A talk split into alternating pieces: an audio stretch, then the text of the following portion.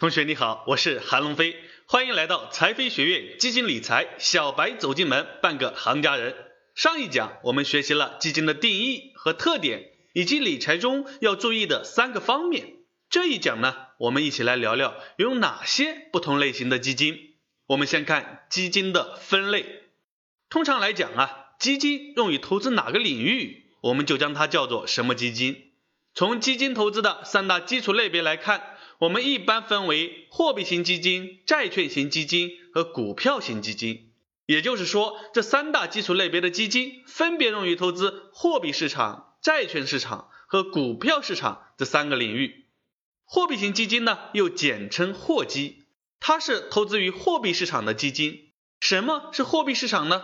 官方是这样定义的：货币市场是指期限在一年以内的金融资产交易的市场。该市场的主要功能是保持金融资产的流动性，以便随时转换成可以流动的货币。它的存在，一方面满足了短期借款者的资金需求，另外一方面呢，为暂时的闲置资金找到了出路。通俗的说，货币型基金主要是投资于期限短、收益稳定、流动性高的产品，方便随存随取。这类产品的特点呀，就像货币一样，稳定性强，流动性高。所以，我们取其意，称为货币型基金。货币型基金常见的代表有余额宝、零钱宝等这样的宝宝类的产品，一般年化收益率比较固定，在百分之二左右。比如购买这种类型的基金，你投入了一百元，一年后可收益两元。它的优点呢是安全无风险，随用随取。它的缺点是收益低。这个是和平时暂时用不到的钱，将它放到货币型基金里面，它会产生一定的利息。等到需要花钱或者需要用钱投资的时候啊，可以随时支取。形象的说，货币型基金就好比军队里的后备部队。刚刚在这里提到了年化收益率，在这先和你补充说明一下，什么是收益率？收益率就是赚到的钱占你投入本金的比率，收益率等于。收益除以本金乘以百分百，比如投入一万元，一段时间内赚了两百元，那这段时间收益率就是两百除以一万乘以百分百，就等于百分之二。再来看年化收益率，年化收益率的官方定义啊，指的是把当日的收益率或者周月的收益率进行年化后得出的数据，只是一种理论的值。年化收益率的计算公式呢，是投资内的收益除以本金，再除以投资天数乘以三百六十五天，再乘以一个百分百。年化收益率直接点说呀，就是一年的收益占本金的百分比是多少。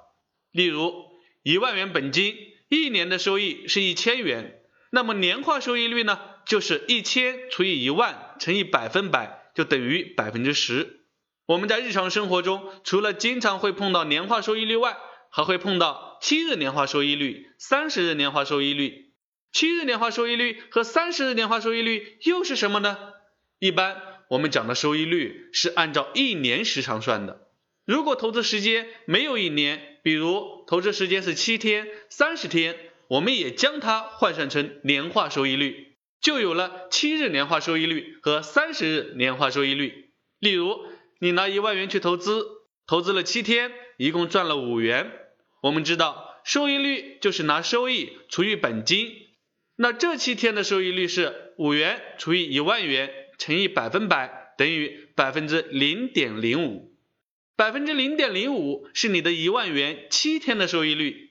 那这七天的年化收益率是多少呢？我们套用上面的年化收益率计算公式，投资本金是一万元。投资天数是七天，投资收益是五元，那它的年化收益率就是五元除以一万元，再除一个七天，乘以三百六十五天，乘以百分百，就等于百分之二点六。因为是七天换算出一年的，所以就称为七日年化收益率。三十日年化收益率呢是一样的道理。一般来说，一周是七天，一个月是三十天，所以呀。我们一般习惯用七日年化收益率和三十日年化收益率。好，我们再来看债券型基金，又简称债基，它是用来投资债券的基金。什么是债券呢？债券的官方定义是，债券是指政府、企业、银行等债务人为了筹集资金，按照法定程序发行，并向债权人承诺于指定的日期还本付息的有价证券。说的简单点，就是政府、企业、银行向你借钱，给你打了个欠条，承诺到期后归还你的本金，并支付你一定的利息。这个欠条呢，就是债券凭证。只不过呀，这个欠条是电子化的，可以在市场上买卖。它的优点呢是安全、低风险、收益高于货基和银行存款。它的缺点呢是收益有限。我们常见的债券有国债、企业债和公司债。国债呢，就是国家发行的债券，也就是国家需要向社会借钱了，发个债券借点钱，到期后归还本金，并给你一定的利息。国家用国家的信用做背书，偿还能力强，风险低，但是收益不高。企业债呢，就是央企、国企发行的债券，偿还能力有保障。风险和收益都比国债高一点。公司债呢，就是上市公司发行的，存在无法偿还的可能，但收益呀都比以上高。这里讲到上市公司，在这里做个补充：上市公司就是已经通过国家审核批准，可以公开发行股票，并在证券交易所上市交易的股份有限公司。债基呢？比余额宝这类货币型基金的利息高点，一般百分之三到百分之六的收益率，适合保本投资用，一般不会亏损。这样的收益率呢，比余额宝高，但不一定抵得过通货膨胀带来的货币贬值，因为每年的通货膨胀率大概在百分之四左右。形象的说呀，债券型基金就好比军队里稳扎稳打的部队，不要求能获得多大的胜利，但也不会打败仗。我们再来看股票型基金，它又简称股基。股票型基金是指投资于股票的基金。股票呢，就是指规模比较大的公司上市发行的股份。比如腾讯上市了，这个公司值十亿元，公司决定拆分为十亿股，每股一元。你买一百元的话，那么你就有了一百股。股票型基金的收益是不固定的，比如腾讯上市后。股价上涨了一千倍，如果你一开始就买了它的股票，那么你现在的收益啊就翻了一千倍。它的收益空间比较大，是属于我们重点的投资对象。因为货币型基金和债券型基金的收益，一个是百分之二，一个是百分之三到百分之六，不一定抵得上通货膨胀。那怎么获得我们想要的目标收益呢？所以就要靠股票型基金了。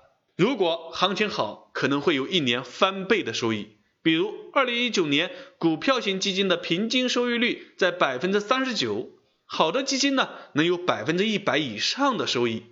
形象的说，股票型基金就好比军队里的进攻部队，是我们获得胜利的关键。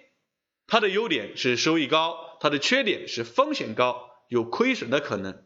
好，基金分类除了货币型基金、债券型基金。股票型基金这三个基础分类外呢，还有一种很常见的类别是混合型基金。顾名思义，混合型基金不是单纯投资于如货币、债券、股票某一基础类别的基金，而是投资于这三个基础类别中至少两个类别的基金。举个例子，小财他既想买货币型基金，又想买债券型基金，还想买股票型基金。像小柴这样的人呢又比较多，基金公司为了满足不同人的需求，就发行了混合型基金，里面可以按照配比随意搭配不同类型的基金。好了，今天这一讲呢就讲到这里，我们来总结一下这一讲的内容。基金一般分为货币型基金、债券型基金、股票型基金以及混合型基金，它们的特点是。货币型基金优点是安全无风险，随用随取；缺点呢是收益低，百分之二左右。债券型基金呢，它的优点是安全低风险，收益高于货基。但它的缺点是收益有限，一般百分之三到百分之六左右。股票型基金它的优点是收益高，二零一九年平均收益达百分之三十九。它的缺点是风险较高。在这一讲的结尾，给你留一个作业：如果你要投资基金，在以上基金类别中，你会如何选择呢？为什么这么选择？好，本节课所学的内容，如果你有不懂的地方，可以扫描下方二维码向你的财商教练咨询。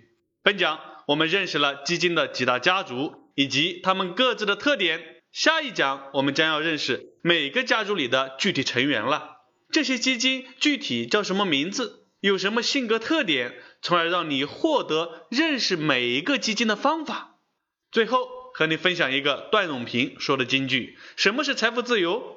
当你不再为了钱而做自己不喜欢的事情，就已经是财务自由了。这里是财飞学院，我们下一讲再见。如果你觉得本讲内容对你有帮助的话，请帮我点赞、好评、加关注，谢谢你的支持。